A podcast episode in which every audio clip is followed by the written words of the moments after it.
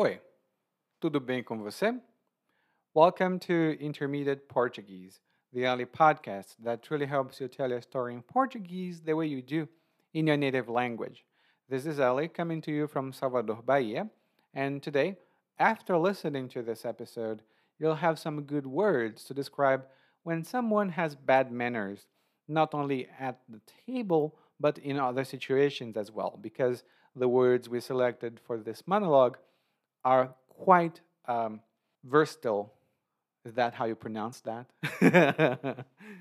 and in the learning guides, you'll see much more uh, about the topic and you'll be able to expand your knowledge, especially in the grammar section that we have for today, since I'm talking about those little words and sentences that help you with the flow of the language when you speak, the connectors, ou os conectivos in Portuguese.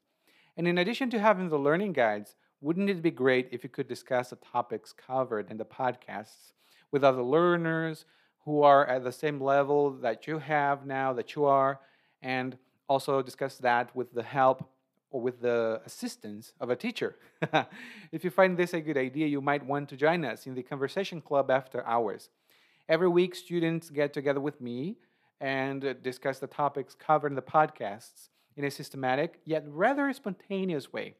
And each student is given ample time to discuss the topics and present their opinions about the subjects while listening to what others have to say. It's a great way for your ears to get trained to understand different accents, not only from different parts of the country, but also different countries as well. And if it sounds like a good idea uh, that you would like to try, go to PortugueseWithEli.com forward slash CAH. Again, it's PortugueseWithEli.com forward slash CAH. You'll get all the information um, and uh, about how frequently we get together and um, all the perks that are included in your participation. Agora, bora começar com o episódio 179: Péssimas Maneiras.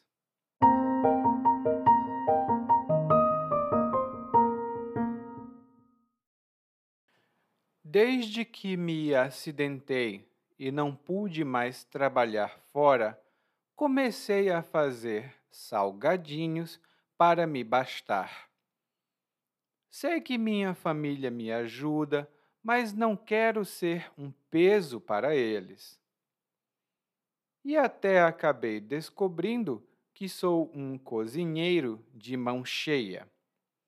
De forma que, nas últimas semanas, muitos dos meus parentes que tinham sumido resolveram aparecer para filar uma boia.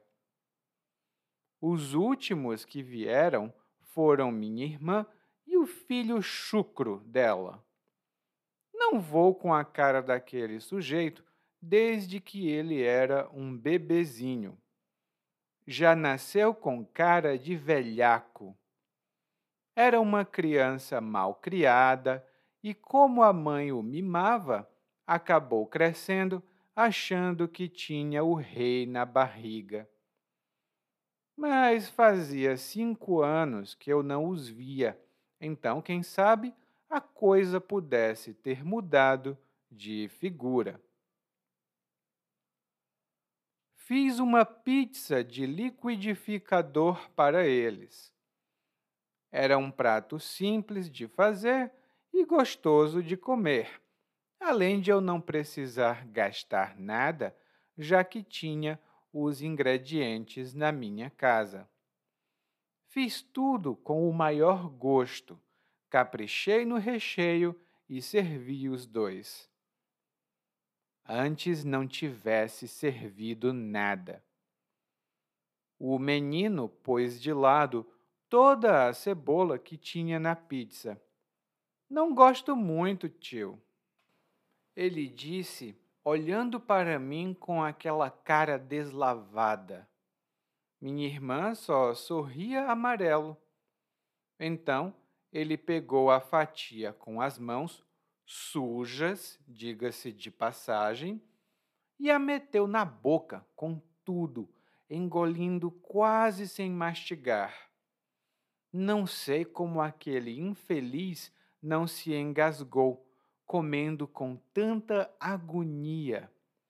Depois de engolir, ele lambeu os dedos, fazendo uma barulheira, e ainda teve o desplante de enxugá-los na toalha da mesa.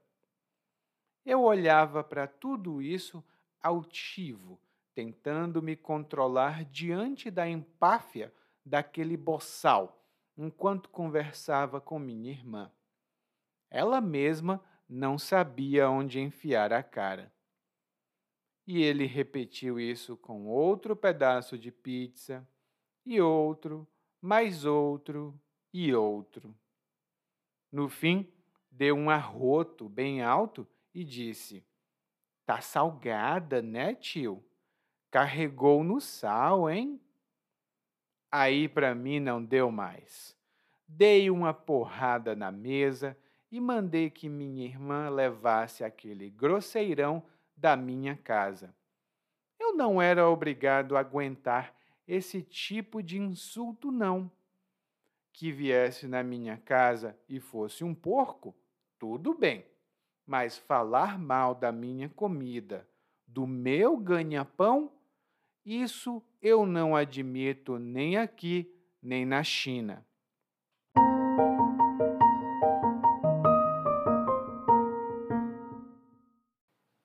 No nosso monólogo de hoje, o narrador começa dizendo que se acidentou.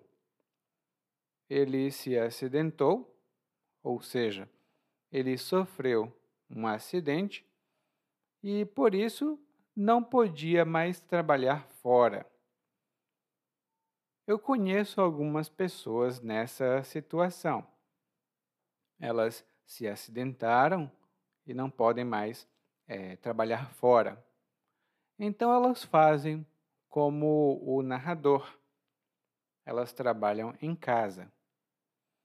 E o trabalho do narrador é um trabalho muito comum aqui no Brasil, que é fazer salgados ou fazer salgadinhos. É um tipo de comida, um lanche preparado com alguma coisa, mas sempre tem sal. Então, coxinha, é, um tipo de salgado, hum, bolinha de queijo, ai, pastel, muito bom. E o narrador faz isso para se bastar.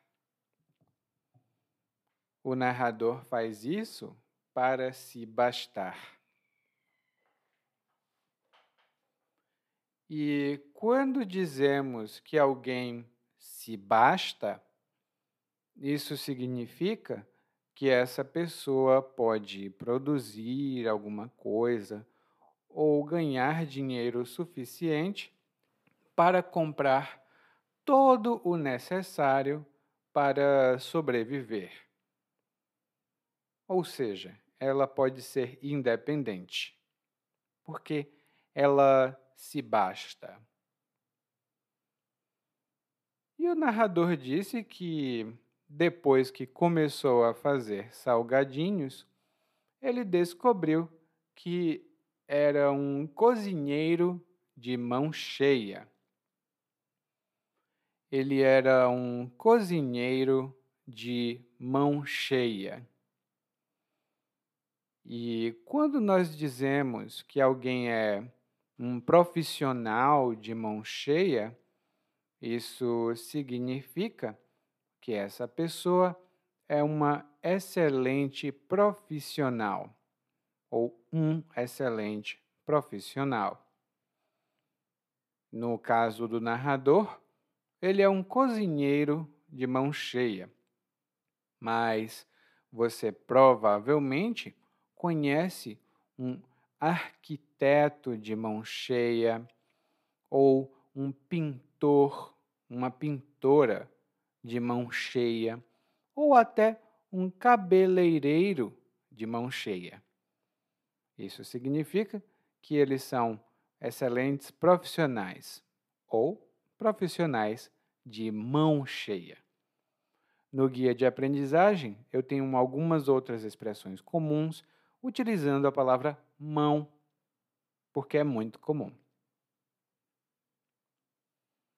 Daí o narrador diz que, por causa desse talento culinário, a família dele resolveu aparecer, né, os familiares resolveram aparecer para filar uma boia. os parentes apareceram para filar uma boia. E aqui temos duas expressões informais. Filar é um verbo muito informal, usado aqui no Brasil, com o sentido de conseguir ou obter alguma coisa sem precisar pagar. E, normalmente, quando a gente diz que alguém fila alguma coisa, essa pessoa conseguiu essa coisa tirando vantagem de outro. Por exemplo, eu vou visitar a minha mãe nesse domingo porque eu não estou com vontade de cozinhar. Eu vou tentar filar o almoço na casa da minha mãe eu vou tentar filar o almoço na casa da minha mãe. e, e muitos filhos fazem isso. No final de semana, eles não cozinham e vão filar o almoço na casa da mãe ou do pai. E a outra palavra, que é boia, tem outros significados, mas a boia, informalmente, é o mesmo que a refeição. Pode ser o almoço, pode ser o jantar, não faz diferença. Tudo é a boia. E esse é um termo mais regional. Você vai ouvir talvez no Nordeste, no centro do Brasil, mas em algumas regiões. E para as pessoas mais jovens, esse termo é um pouco mais antigo. Hoje as pessoas falam também o rango. o rango. O rango, a boia, a refeição. É tudo a mesma coisa, mas o rango é bem informal. Então, os parentes do narrador vão filar a boia, ou seja, eles vão conseguir comida de graça na casa do narrador. E as pessoas que mais recentemente visitaram o narrador foram a irmã dele e o sobrinho dele. Mas o narrador não chama o sobrinho de sobrinho. Ele diz que é o filho chucro da irmã dele. É o filho chucro da irmã dele. E quando você chama alguém de chucro ou chucra, hum, é importante esse cr, chucro ou chucra, você acha que essa pessoa é grosseira, ela é mal educada, ela não tem bons modos. É quase um selvagem. É uma opinião extremamente negativa. Por exemplo, eu vou embora dessa cidade. Cidade pequena só tem gente chucra. Aqui ninguém entende de cultura, ninguém sabe o que é literatura. É só gente chucra que mora aqui. Claro, essa é uma opinião bem uh, não popular, hum? mas é um exemplo do uso da palavra chucro ou chucra. E aí o narrador diz que, bom, ele não vai com a cara do sobrinho. E ele não vai com a cara do sobrinho desde que o sobrinho era um bebê. esse narrador é um pouco radical. Bom, e quando o narrador diz que não vai com a cara do sobrinho dele, isso significa que o narrador não gosta, o narrador não simpatiza com o sobrinho dele. Ele acha que o sobrinho é uma pessoa desagradável. E quando você diz que não vai com a cara de alguém, então isso significa que você antipatiza com alguém. Por exemplo, eu não vou com a cara do Ítalo. Todo mundo gosta dele, ele também sempre quer ser amigo de todo mundo, mas eu acho que ele está escondendo alguma coisa. Eu não vou com a cara dele. Lá no guia de aprendizagem, no glossário, nós temos mais algumas notas sobre essa expressão. E o narrador continua, mostrando que não gosta do sobrinho, quando ele diz que o sobrinho nasceu com cara de velhaco.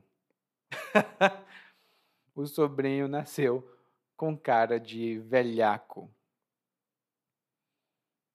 E o velhaco ou a velhaca é uma pessoa que sempre procura se aproveitar dos outros, enganar os outros para obter alguma vantagem.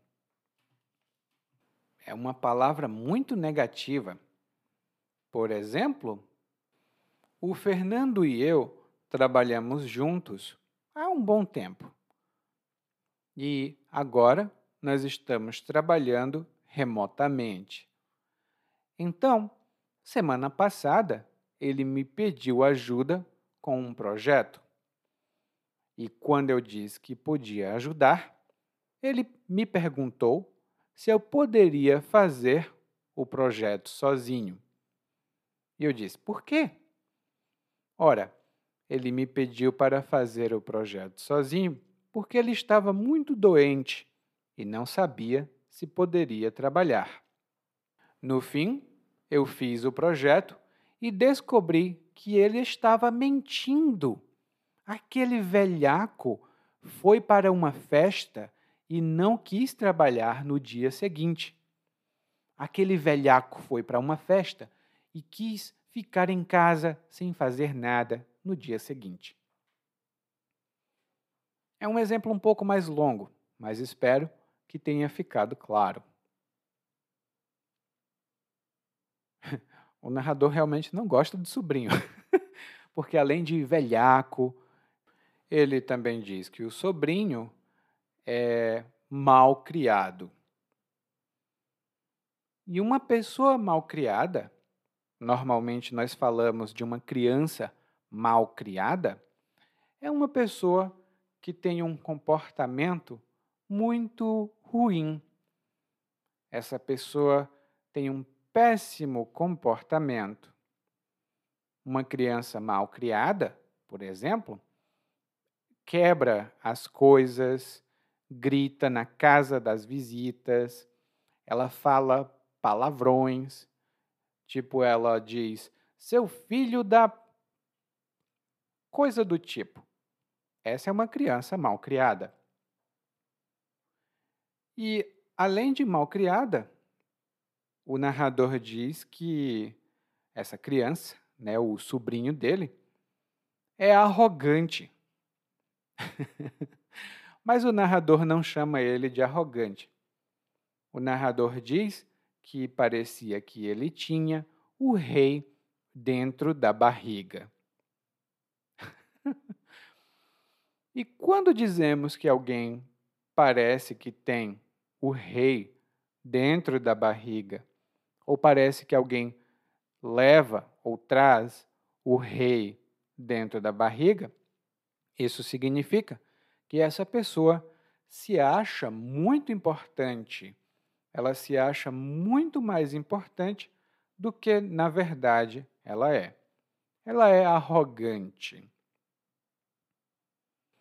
Por exemplo, o meu vizinho tem o rei dentro da barriga.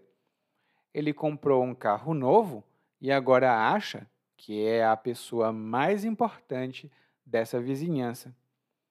Coitado, a carne dele é feita da mesma coisa que a minha carne. E se ele levar um tiro, ele morre assim como eu. Ele tem o rei dentro da barriga, mas ele morre assim como eu. é um exemplo um pouco mais despeitado. Bom, em seguida, o narrador fala: Ah, tá, isso era quando ele era criança. o narrador não gosta do sobrinho. Mas faz muito tempo que eu não os vejo, né? não vejo a irmã e não vejo o sobrinho. Então, quem sabe a coisa pudesse ter mudado de figura. E essa é uma expressão muito informal para dizer que a situação agora é completamente diferente. A coisa muda de figura. Por exemplo, antes a Paula e eu éramos casados. Então, o nosso dinheiro ia para todos os lados. Eu usava o dinheiro dela, ela usava o meu dinheiro. Mas agora estamos divorciados. Estamos divorciados. Então, a coisa mudou de figura. Eu não posso usar o cartão de crédito dela. E o narrador preparou uma pizza. Uma pizza muito gostosa. Eu gosto de pizza de liquidificador. E ele diz que preparou tudo com o maior gosto. Ele preparou tudo com o maior gosto. E quando você faz alguma coisa com o maior gosto, isso significa que você faz essa coisa e sente muito prazer em estar fazendo essa coisa. E geralmente você faz essa coisa em benefício de outra pessoa. Esse podcast que eu faço, eu faço para você, ouvinte, e eu faço com o maior gosto. Dá muito trabalho? Dá. Eu fico muito cansado? Fico. Mas eu fico muito feliz quando os meus ouvintes dizem que o podcast ajuda. Por isso, eu faço esses episódios com o maior gosto. E o narrador diz então que ele caprichou no recheio. Ele caprichou no recheio. E antes de falar de novo do verbo caprichar, basta saber que o recheio é qualquer comida que a gente prepara que a gente coloca dentro de outra comida. Se você faz um bolo e dentro do bolo tem chocolate, o chocolate é o recheio do bolo, hum? porque o chocolate está dentro. Se está fora, é a cobertura. O engraçado é que o recheio da pizza fica fora. fica fora da pizza, mas nós chamamos de recheio. E se você for dos Estados Unidos, provavelmente conhece a pizza no estilo de Chicago, que é uma pizza com muito recheio. Ai, é recheio demais, inclusive. e quando o narrador diz que caprichou no recheio, isso significa que ele botou muito recheio. Ele colocou recheio mesmo. Porque normalmente as pessoas querem economizar na quantidade de recheio. Por isso ele hum, caprichou no recheio. E quando você capricha em alguma coisa que você faz, você faz com muito cuidado, faz com muito gosto e você você dá importância para essa coisa que você faz porque você quer agradar alguém. Por exemplo, Ô oh, Neuza, por que é que você está caprichando no perfume antes de sair? Por que é que você está caprichando no perfume antes de sair? Vai se encontrar com alguém? Hã? Me conta. Bom, e aí o narrador diz que preparou tudo com o maior gosto, caprichou no recheio e serviu os dois. E em seguida ele diz: Antes não tivesse servido nada. Ou seria melhor que eu não tivesse servido nada. Por quê? Porque seria melhor. Ou melhor, porque teria sido melhor, né? Teria sido melhor. Bom, eu tenho uma nota sobre isso lá no guia de aprendizagem, tá, gente? E eu já falei sobre isso em outros episódios também. Mas basta saber que antes não tivesse servido nada é a mesma coisa que teria sido melhor se eu não tivesse feito isso. Mas já que fiz, eu me arrependo. Primeiro, o, sobrinho dele pôs de lado toda a cebola da pizza. Ele pegou a cebola colocou do lado. Primeiro, gente, eu adoro cebola. Se alguém faz isso e é uma criança, eu digo, ah, tudo bem, uma criança não sabe o que é que está fazendo. Mas se é um adulto, eu respeito, mas eu não vou achar legal. então, se um dia você é, e eu estivermos comendo uma pizza, por favor, coma a cebola ou diga, Eliakim, você quer a minha cebola? eu sempre faço isso com os meus amigos. E por de lado, tem outros significados que estão lá no guia de aprendizagem. Hum? E o menino colocou a cebola de lado, né? ele pôs a cebola de lado e disse: Não gosto muito, de acordo com o narrador. E o narrador diz: E ele disse isso enquanto me olhava com aquela cara deslavada. Ele ficou me olhando com aquela cara deslavada. E quando dizemos que alguém tem cara deslavada, isso significa que essa pessoa é sem vergonha. Ela não respeita ninguém. Ela não tem vergonha de fazer coisas ofensivas. Porque ela tem uma cara deslavada. E geralmente eu digo: Ah, você e essa sua cara deslavada. Você e essa sua cara deslavada. Vem me pedir para ajudar, que por favor eu ajude, mas quando eu preciso da sua ajuda, você não me ajuda. Você e essa sua cara deslavada. Lá no guia de aprendizagem eu tenho algumas expressões adicionais que são sinônimas dessa. E aí ele diz que a irmã do narrador não fazia nada, ela só sorria amarelo. Ela só sorria amarelo. E quando uma pessoa sorri amarelo, ela sorri e mostra que está com vergonha, mas ela não quer dizer nada sobre isso. Ela fica, né? Uh, que coisa. Uh. E um exemplo comum que eu já vi acontecer é quando os pais, geralmente a mãe, está no supermercado com um filho pequeno. O filho diz: Mãe, me compra chocolate. E a mãe diz: Agora não, meu filho. E o menino: Eu quero chocolate! Compra chocolate! E começa a gritar em todos os lugares ali no supermercado.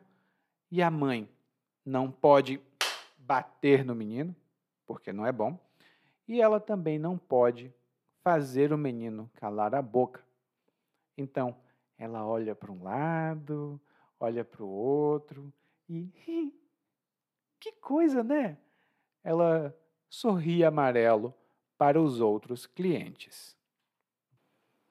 Bom, o menino em seguida pega uma fatia da pizza, ou seja, um pedaço da pizza, e ele pega a pizza com as mãos. E aqui no Brasil, normalmente, a gente come pizza de garfo e faca. é, então ele pegou com as mãos e o narrador disse: sujas, diga-se de passagem. Sujas, diga-se de passagem. E quando a gente usa essa expressão diga-se de passagem, a gente acrescenta, a gente adiciona uma informação que a gente acha relevante e que a gente quer dar ênfase. É uma informação adicional que a gente quer enfatizar. E quando eu digo que é relevante, ele tem relação com o tópico principal, mas é um tópico paralelo. Por exemplo, você já viu o apartamento onde a Camila mora? Ah, é muito lindo ali. Eu vi que tem varanda, é, é um apartamento muito amplo, muito espaçoso. E diga-se de passagem, a rua onde o prédio fica é muito segura. Eu vou visitar a Camila todas as semanas. E o narrador diz que o sobrinho pega a pizza com as mãos sujas e coloca na boca, mas ele não mastiga. Ele fica colocando a pizza dentro da boca inteira. eu estou rindo, gente, porque eu já vi isso acontecer. E o narrador disse que não sabe como o sobrinho não se engasgou. Né? Ele, a comida não ficou presa na garganta dele. Porque ele comeu com muita agonia. Ele comeu com muita agonia. Talvez você conheça essa palavra de algum outro lugar, agonia. Mas aqui no Brasil, popularmente, ela significa uma impaciência, uma vontade de que alguma coisa aconteça imediatamente. No caso, o sobrinho do narrador comeu com muita agonia. Era como se a comida fosse embora e ele dissesse: Não, eu preciso comer muito rápido antes que a comida vá embora. Tem gente que realmente come com muita agonia. E um outro exemplo que eu posso dar é: Ah, meu filho, por favor, Pare de perguntar se a gente já chegou, já chegou, já chegou. Pare de agonia. A gente vai chegar e você vai ver os palhaços no circo. Pare de agonia e fique calmo. E depois de engolir a pizza, o sobrinho lambeu os dedos ele lambeu os dedos e provavelmente os dedos dele estavam sujos de comida e ele passou a língua nos dedos. Ou seja, ele lambeu os dedos. E os cachorros gostam de lamber as pessoas quando eles estão felizes. Eles ficam lambendo os donos. E os amigos também. E aí o esse sobrinho também não é uma boa pessoa não, porque o narrador diz que ele ainda teve o desplante de limpar os dedos na toalha da mesa. Ele ainda teve o desplante de limpar os dedos na toalha da mesa. E o desplante é uma ação ou um gesto ofensivo. É um gesto que mostra muito desrespeito para com outras pessoas. Pode ser um comportamento, uma pergunta, uma palavra errada, um comentário, tudo pode ser um desplante. E quando o narrador diz que ele teve o desplante de limpar os dedos na toalha, isso significa que ele teve o profundo desrespeito de limpar os dedos na toalha da mesa. E outra coisa que eu posso dar de exemplo que já aconteceu comigo é: eu não acredito que você ainda tenha o desplante de me pedir dinheiro emprestado depois de eu te dar quase mil reais e você não me pagar. Eu não acredito que você tenha o desplante de me pedir mais dinheiro. Ah, não. E eu tive um colega de trabalho, gente. não vou dizer onde, não vou dizer quando, mas eu não conhecia esse colega e ele saiu do emprego e ele teve o desplante de um dia de manhã me telefonar e perguntar se eu não podia dar 200 reais para ele. E eu disse, por quê? E ele disse, porque eu não tenho emprego e você tem. E eu, hã? Quer dizer que você sai do emprego e ainda tem o desplante de me pedir dinheiro porque você saiu do emprego. Ah, vai procurar o que fazer, cara. E então, ali nós não éramos mais colegas. Deixamos de falar um com o outro. E o narrador disse que olhava para tudo isso altivo. E quando alguém é altivo, ela tem uma atitude nobre. Ela é uma pessoa superior moralmente e não de uma maneira negativa.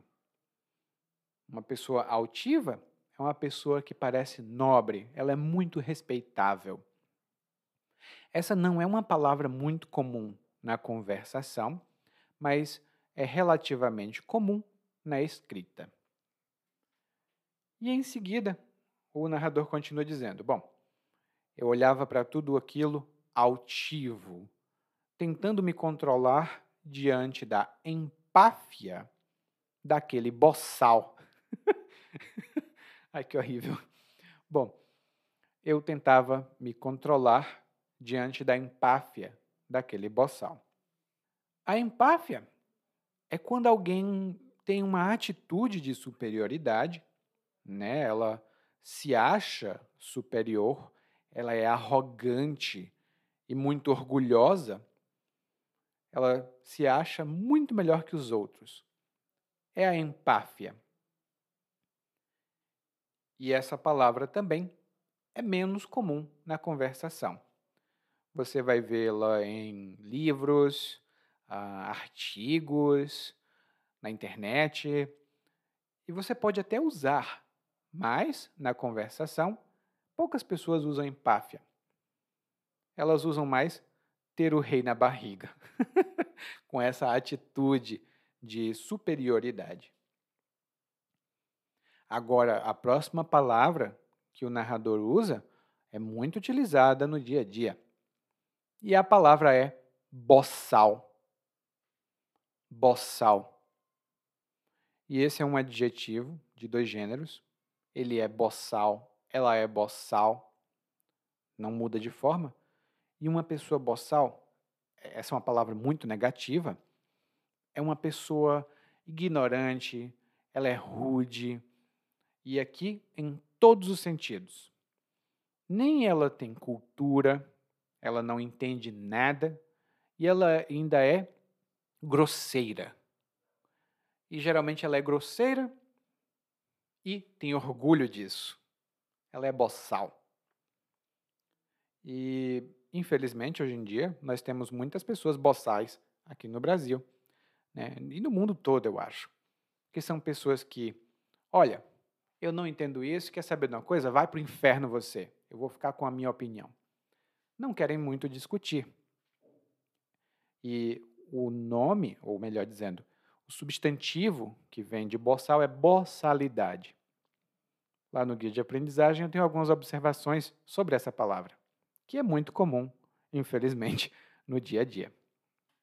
E se você quiser usar essa palavra imediatamente, pergunte a um amigo ou a uma amiga aqui do Brasil quem é a pessoa mais boçal que elas conhecem.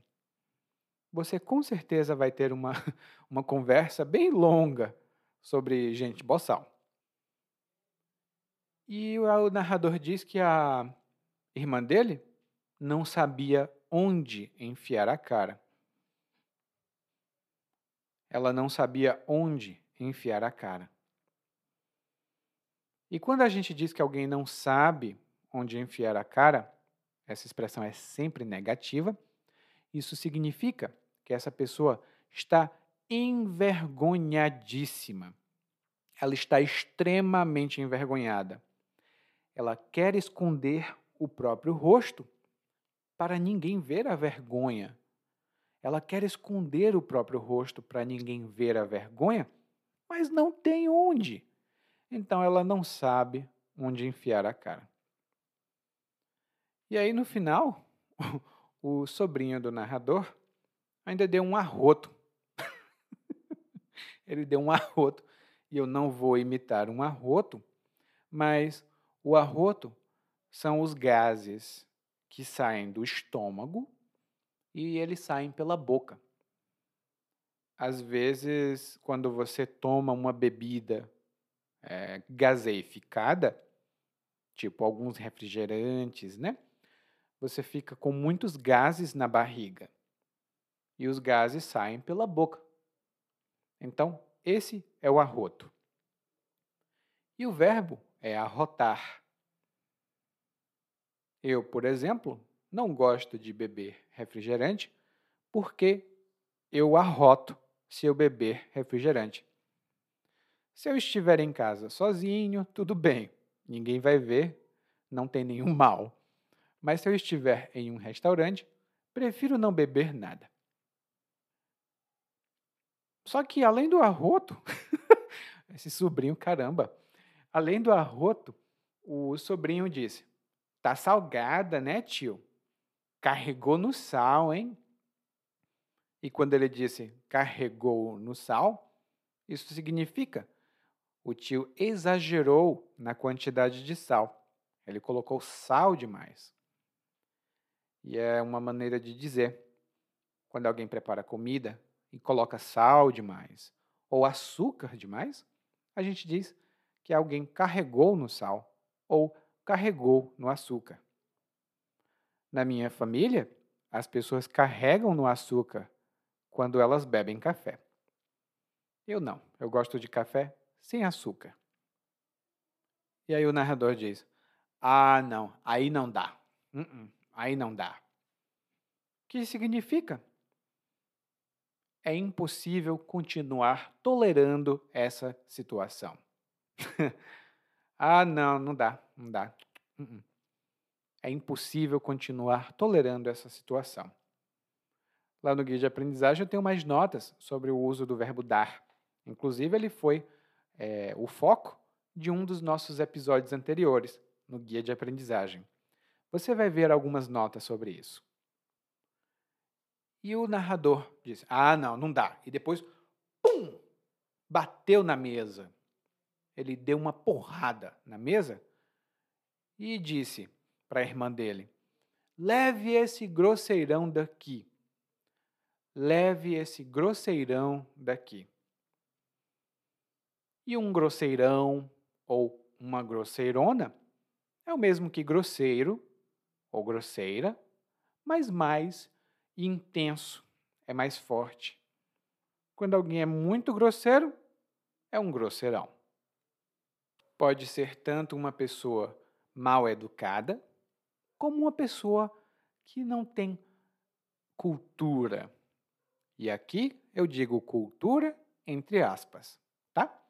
Isso significa que essa pessoa não estudou ou não foi à escola, então eles dizem, ah, é um grosseirão. Nesse sentido, não é muito bom usar, é uma falta de respeito, mas muitas pessoas usam isso. E o narrador diz: Bom, ele pode ser um porco. Isso eu não vou mudar. Mas eu não admito que falem mal do meu ganha-pão.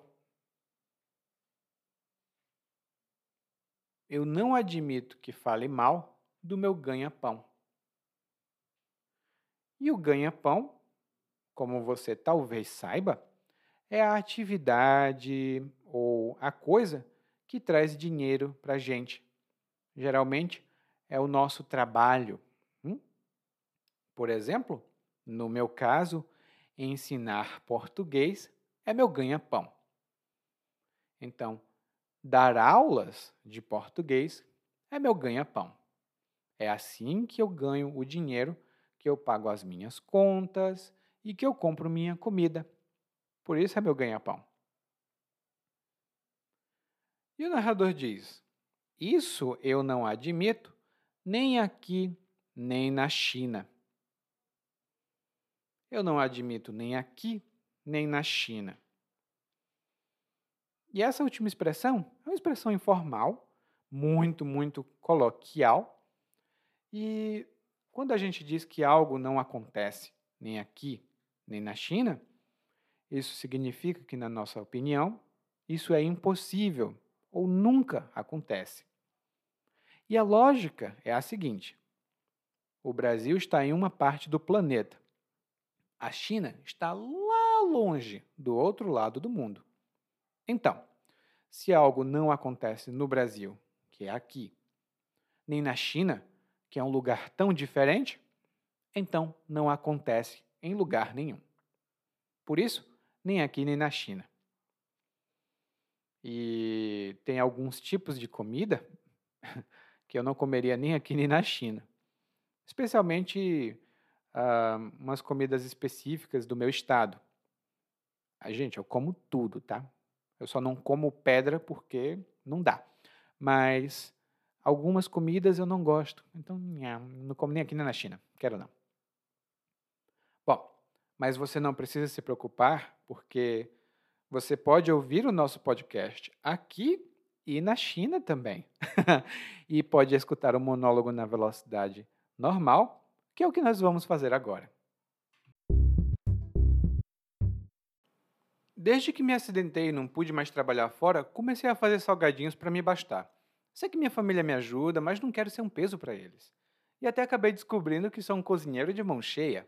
De forma que nas últimas semanas muitos dos meus parentes que tinham sumido resolveram aparecer para afilar uma boia. Hum. Os últimos que vieram foram minha irmã e o filho chucro dela. Não vou com a cara daquele sujeito desde que ele era um bebezinho. Já nasceu com cara de velhaco. Era uma criança mal criada e, como a mãe o mimava, acabou crescendo achando que tinha um rei na barriga. Mas fazia cinco anos que eu não os via, então quem sabe a coisa pudesse ter mudado de figura.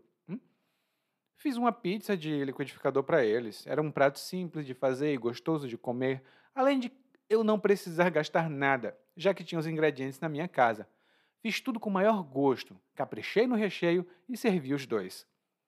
Antes não tivesse servido nada. O menino pôs de lado toda a cebola que tinha na pizza. Não gosto muito, tio, ele disse, olhando para mim com aquela cara deslavada. Minha irmã só sorria amarelo. Então, ele pegou a fatia com as mãos, sujas, diga-se de passagem, e a meteu na boca com tudo, engolindo quase sem mastigar. Não sei como aquele infeliz não se engasgou, comendo com tanta agonia. Depois de engolir, ele lambeu os dedos, fazendo uma barulheira, e ainda teve o desplante de enxugá-los na toalha da mesa. Eu olhava para tudo isso altivo, tentando me controlar diante da empáfia daquele boçal, enquanto conversava com minha irmã. Ela mesma não sabia onde enfiar a cara. E ele repetiu isso com outro pedaço da pizza, e outro, mais outro e outro. No fim, deu um arroto bem alto e disse: Tá salgada, né, tio? Carregou no sal, hein? Aí para mim não deu mais. Dei uma porrada na mesa e mandei que minha irmã levasse aquele grosseirão da minha casa. Eu não era obrigado a aguentar esse tipo de insulto, não. Que viesse na minha casa e fosse um porco, tudo bem. Mas falar mal da minha comida, do meu ganha-pão, isso eu não admito nem aqui nem na China. Oi, tudo bem?